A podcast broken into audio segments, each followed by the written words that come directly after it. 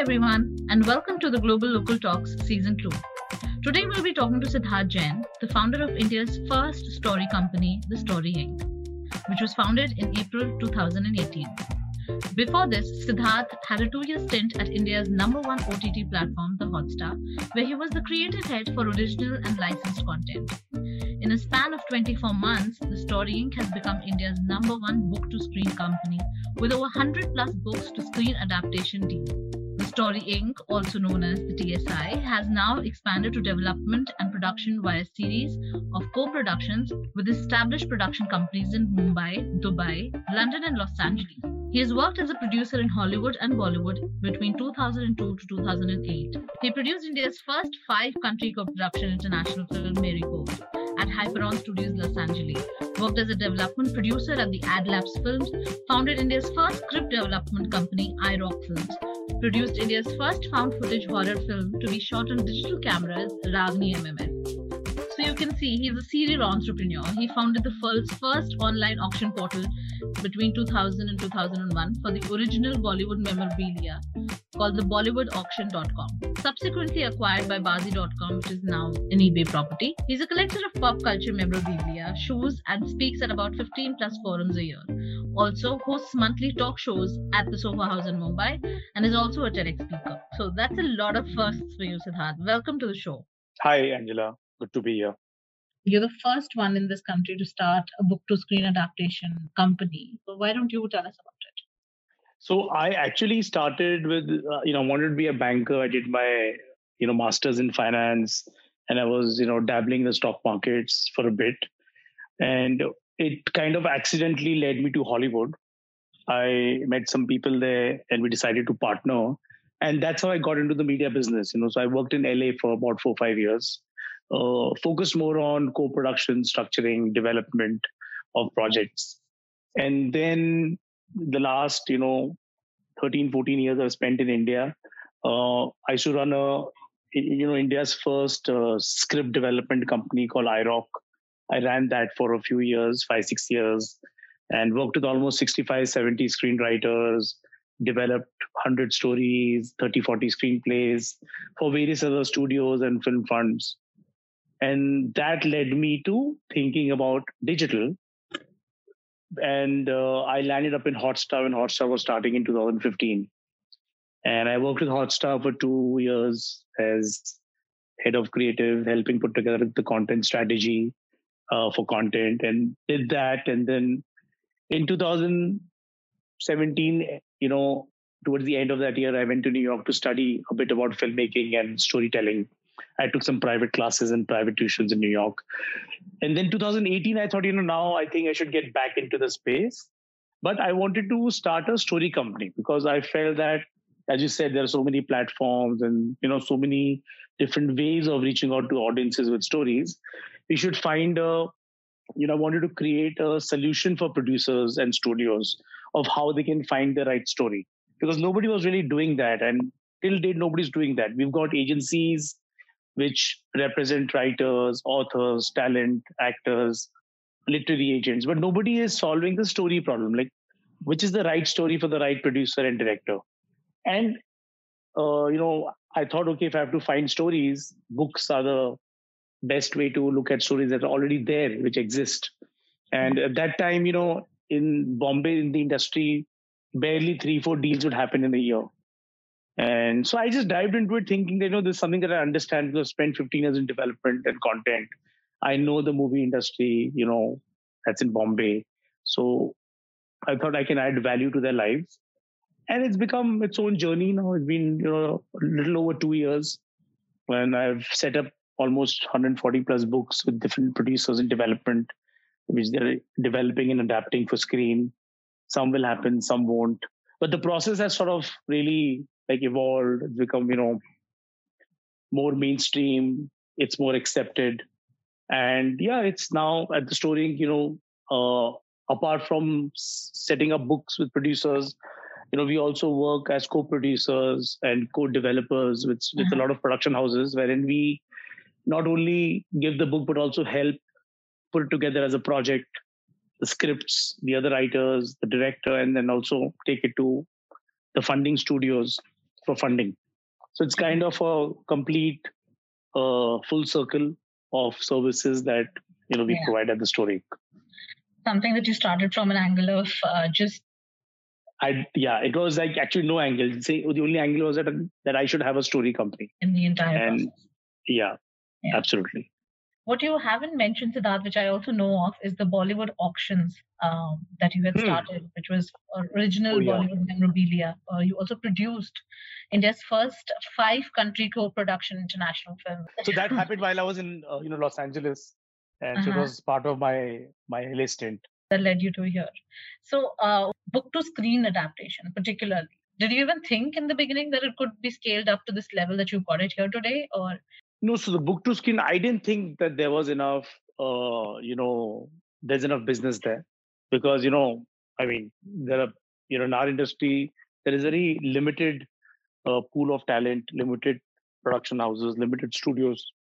So it's a very small club, right?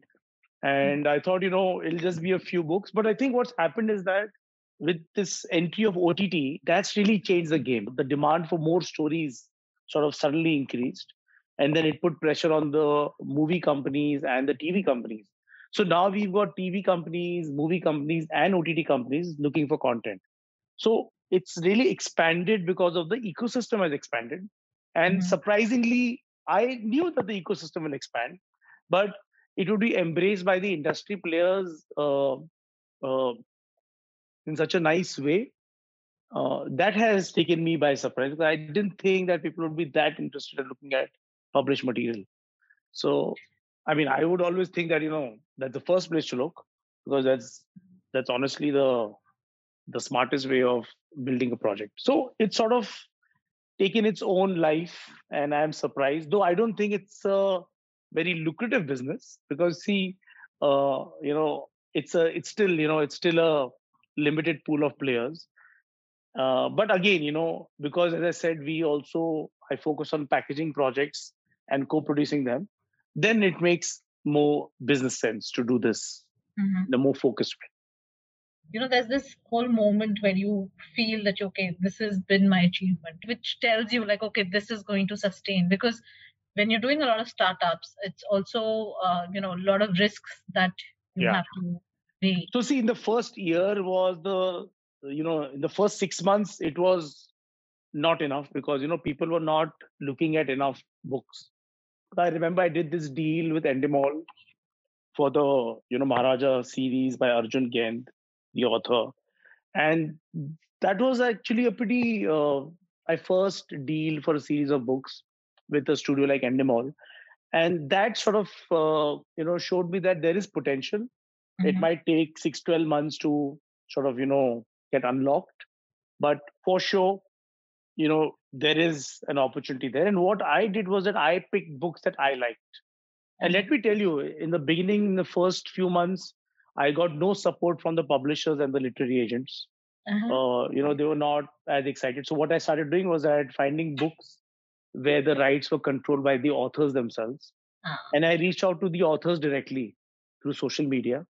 Okay. and for the first six months you know i was reaching out to authors and after that, you know, publishers and authors and literary agents started reaching out to me. So then it became easier for me to find material. And now, obviously, I'm flooded with uh, with material. There's too much material. But yeah, I mean, the first six months were really tough, and it's only after the six months and after that deal with Endemol, I got some more confidence that you know I'm on the right track of solving a problem for the industry. That's actually very exceptional, and uh, you were able to sort of reach authors now, and because of your experience, you you also knew how to navigate you know yes. fortunately i was from the industry so you know it wasn't that difficult for me to mm-hmm. navigate this part which was the first book that got you your big break so it was uh, you know these two books by arjun raj gaind a very pukka mm-hmm. murder and death at the durbar so it's a mm-hmm. maharaja mm-hmm. you know murder or mystery series mm-hmm. where uh, it's set in a period where a maharaja solved these mysteries written by you know arjun raj gaind published by harpercollins Mm-hmm. And these were my first deal that I did with Endemol. And that's how I kind of sort of kickstart with this journey. in Books. Uh-huh.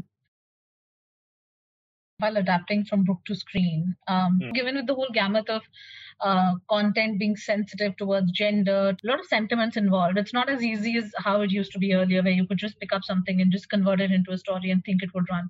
Obviously, uh, the OTT platforms has made it easier to experiment with content. But when it comes mm. to these uh, stories, what is this one thing that you think is, is the most important part? And then how do you deal with sensitive content? Do you even take that risk with fiction or non-fiction? See, in India, we are used to as storytellers using a you know our own filter of self censorship. It's always been like that because you know movies are always censored. The daily soaps always cater towards family audiences. So as a creator, as a producer, you're always conscious about that fact. Uh, what happens on the internet is that suddenly you have more freedom and flexibility and you can go go a little more edgier if the story demands. My experience is that if the story you know merits taking risks in storytelling then most people will come around to it.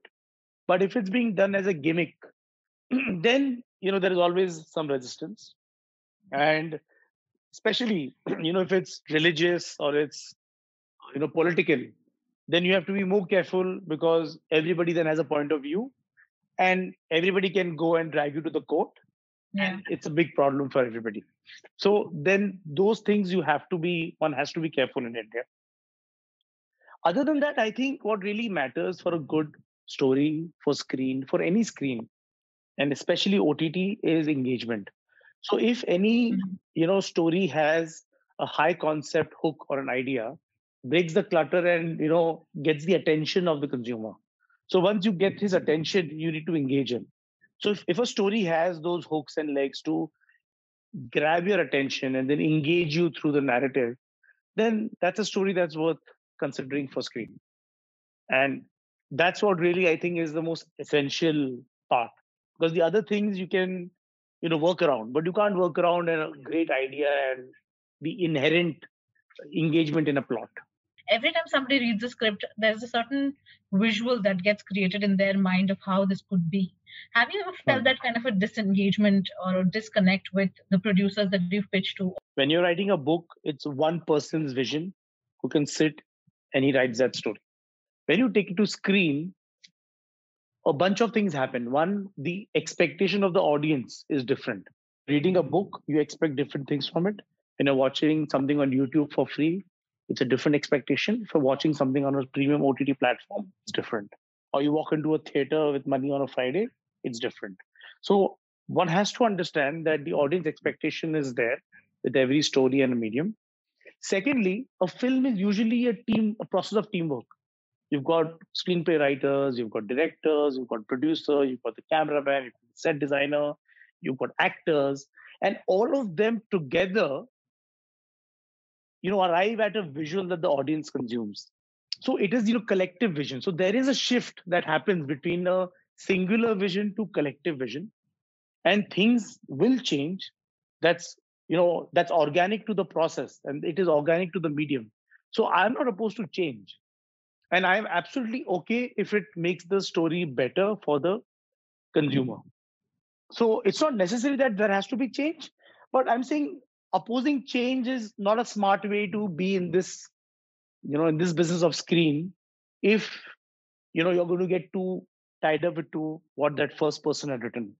Of course you know the mm-hmm. reason somebody's buying the rights of that book is because they love the story the characters and the world and now they will have to work around it to make it most effective for the audience and for the new medium so every medium calls for a certain technique right so yeah. screen has that technique and change is is part of that evolution of that story for those for those audiences. So you look basically at the commercial angle of the entire production and not from a very uh, limited perspective how the story can be built. Commercial and creative, because mm-hmm. ultimately the audience will respond to what they see. So if you look at what Mira Nair has done, uh, you know, uh, you know, with a suitable boy, yeah. there is a book. You know, there are people who've read the book, but when it comes on screen, there are millions of more people who've not read the book who will see the story for the first time. And yeah. if it works for them, then she has succeeded. Is it always a challenge to bring the author along on the same page and uh, you know? So see, most most adaptations, the author is not is not involved in the process. Okay. So then it's okay. You know, uh, in in few cases the author is part of the process, and I'm sure it's a challenge because nobody likes to change. You know what they love and they've committed to, and now it's printed and published, and they have a certain vision. But you know, there are some authors who are fine with changing things and they're happy to work together with the team to change things. So I think it's very subjective. It's very dependent on the story and the storyteller. And now, when you're talking about authors for an adaptation, mm. the authors generally get about certain lakhs and can maybe highest go to about a 25 lakhs, is what I've heard. Does an author get a fair share in this entire process of book, book to screen adaptation? I'll give you like a broad lay of the land, okay? There is a production budget for every project. Correct. Okay and uh, in that there is a you know allocation to different heads and uh, say for example the whole budget for writing which is story screenplay and dialogue say would be allocated anything between 3 to 5 percent of the total budget let's assume it's uh, say the project is has a production budget of 10 crores and even if i take 5 percent the higher side has the budget allocated to to writing so then 50 lakhs has to be divided between story, screenplay, and the dialogue writers. Mm-hmm. In India, usually the story writer is different, the screenplay writer is somebody else, and the dialogue writer is a third person. So if it's a 50 lakh budget, and if 20 lakhs is going to the author, then there is 30 lakhs left for the screenplay writers and the dialogue writers, which is not like you know very liberal. So exactly. it all depends on the scale and and then they will be the one who will be developing the story further to adapt yeah, to a screen medium so obviously yeah. they will also be expecting a bit of yes. share so there is a math and there is a calculation why people are paid what they are paid uh-huh. and you know it's a uh, you know it's a, so that's how i work because i understand the process of the producer. I always see what is the scale of the project what is the scale of the the ultimate you know uh, you know project and the and the writing budget and the other budgets and then accordingly you know allocate the the right fair amount for the writer. And you know i mean i've done deals where authors have gotten paid crores. So uh-huh. so you know uh, it can vary it you know depends on the author the book how popular the story is how many people have read it if a story like say chetan bhagat who's got lakhs of readers yeah he deserves to get paid what he gets paid because he has a large readership but most other Indian books don't even sell more than 10, 20,000 copies. So uh, obviously, a Chetan Bhagat would already have that number of viewership that you're already yeah. like a steady target, captured yeah, audience that you're targeting. So I mean, that, makes sense. Chetan Bhagat or it's uh, J.K. Rowling, Amish Tripathi. I'm just saying. See, yeah. if there is a certain fan base that comes together, then it's you know it works.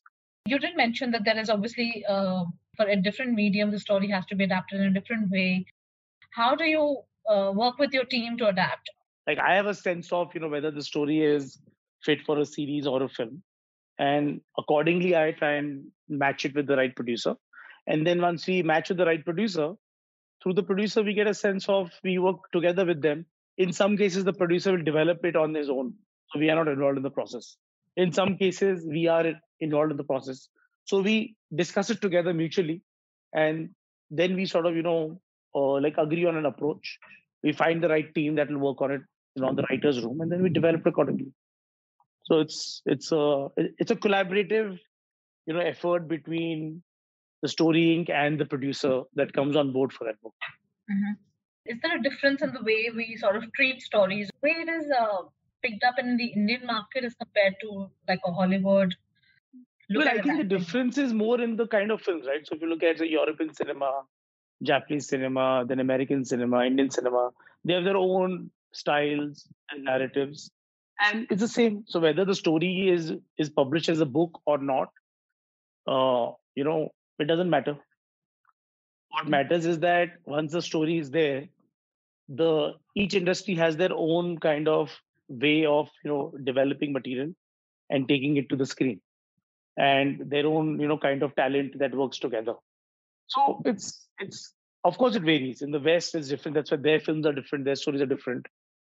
You know our stories are different so our content is different and with regional cinema especially with the south indian cinema we see a rise in popularity with the streaming platforms Uh, what do you think about adaptation in these languages or otherwise also? We're going to see a lot of international adaptations for Indian languages. Do you think that's a possibility? Yeah. I mean, they're all possibilities. It really filters down to how much of those those stories are accessible in an easier way to review them, read them, and look at them. And that's the conversation that you know, like I was having with you with, with German books and German stories, right? Mm-hmm. The the key thing is the accessibility and how do we make it simple for that producer in that region to look at them and review them and see if it's something that's exciting for them or not. So currently, it's very difficult to get into regional and foreign languages because of this whole accessibility bit and the uh, how do you understand the details of the story and the, the structures you know involved? But i think once those processes become easier and simpler then of course i mean ultimately everybody's looking for a better story. Nobody's saying oh i want a bad story. I don't want to make it better. I don't want to find a better choice. But do you see that there has been a huge impact in the film industry where the production has stalled. There have been, you know, budget cuts. How do you see this for film adaptations now? See, I think it's very uh, it's very difficult to predict what's going to happen in the future, given where we are with COVID. So yeah. I think we're all taking each month as it comes. But I think one thing is clear that audiences are there. You know, they'll just find a different medium to reach out to uh, the content and consume it. So the audience is there. You know, if we can all find ways to continue shooting and producing stories for screen uh, despite COVID, then there's no problem. The challenge is how much of the COVID issue will hamper the production. And if production continues, then uh, the search for stories uh, through books will continue at the same pace. Because you you know buying stories or developing stories can only there's only that much you can do you know like without producing them so you, they need to be physically shot at some point and the productions need to happen safely and consistently so that really is the big challenge you know which we all need to figure out as an industry right.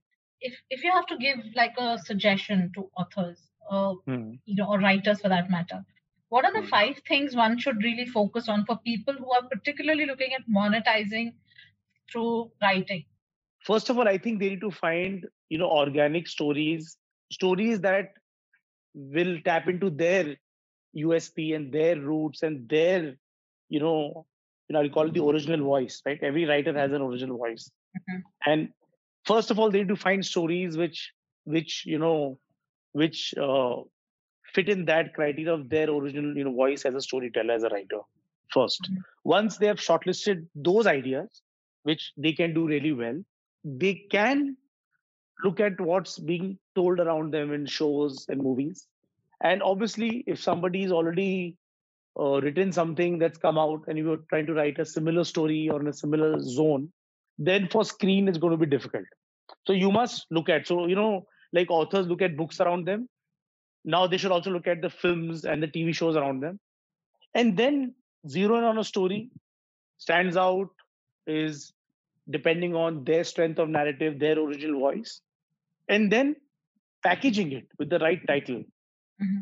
with the right book cover with the right synopsis. These are the simplest things but the most important things.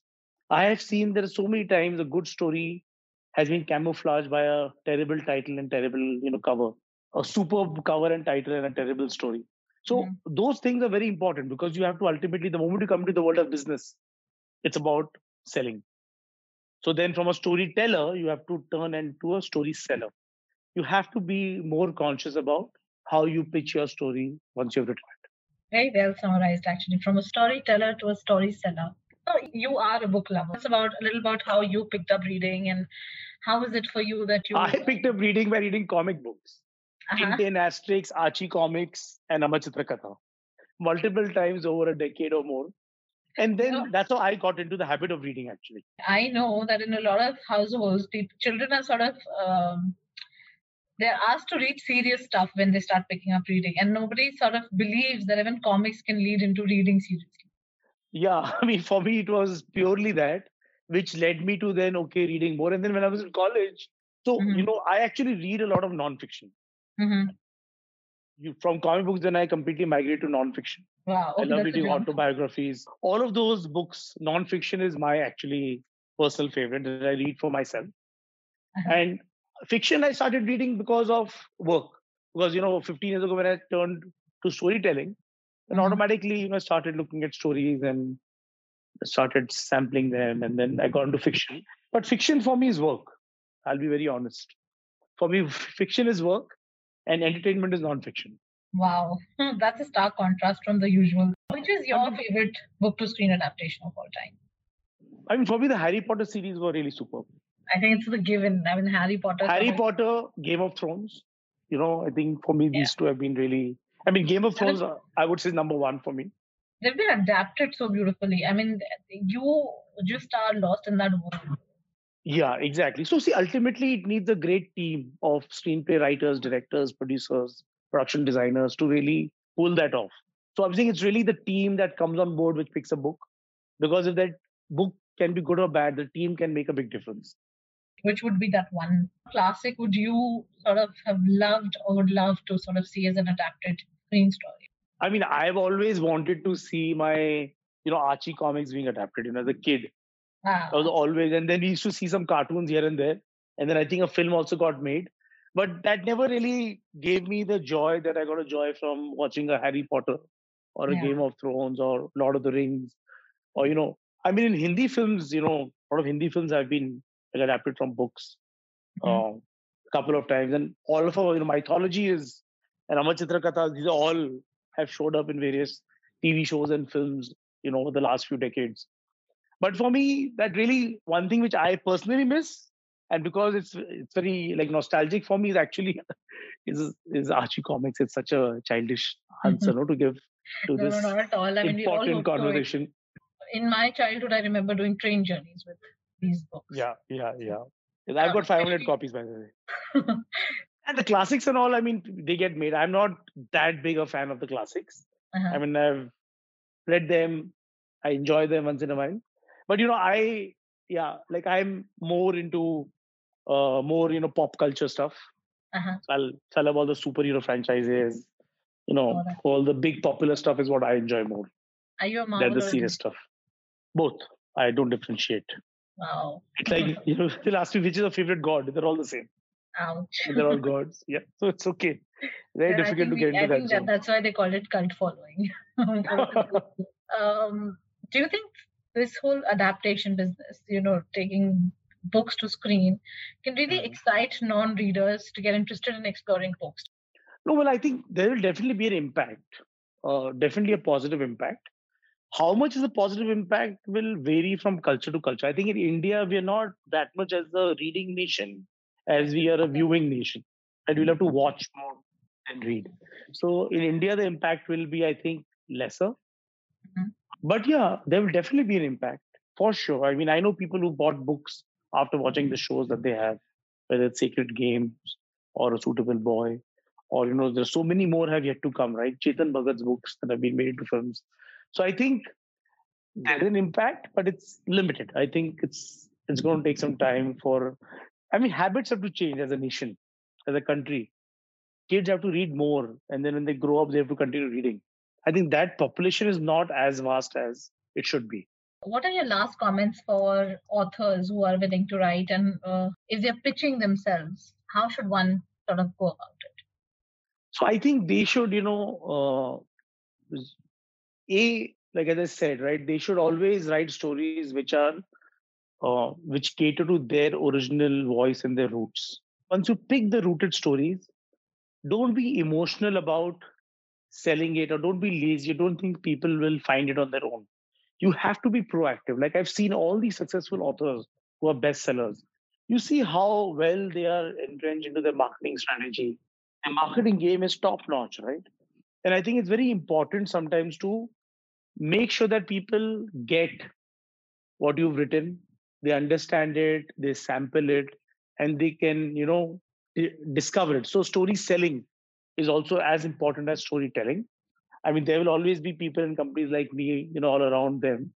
And it's also about, you know, n- navigating that path in the most effective way. But you have to be proactive. You have to be a little more, you know, I won't use the word aggressive, but I'll say, you know, you have to take charge of the destiny of your story. So that's what it is taking charge of the destiny of your story and t- becoming and making the process of storytelling as as important as story selling. Yeah. That's what absolutely. I take it uh, as the gist of this entire conversation. Sidharth, thank you so much for making the time to speak with us today and for our audiences to know that the book to screen market in India is faring quite well and that we do see a future here. Thank you so much. To know more about the services of the German Book Office or how can we help you facilitate your business, log on to www.creatives-consult.com. That is creative with an S hyphen consult.com. Until next time, stay safe, stay indoors.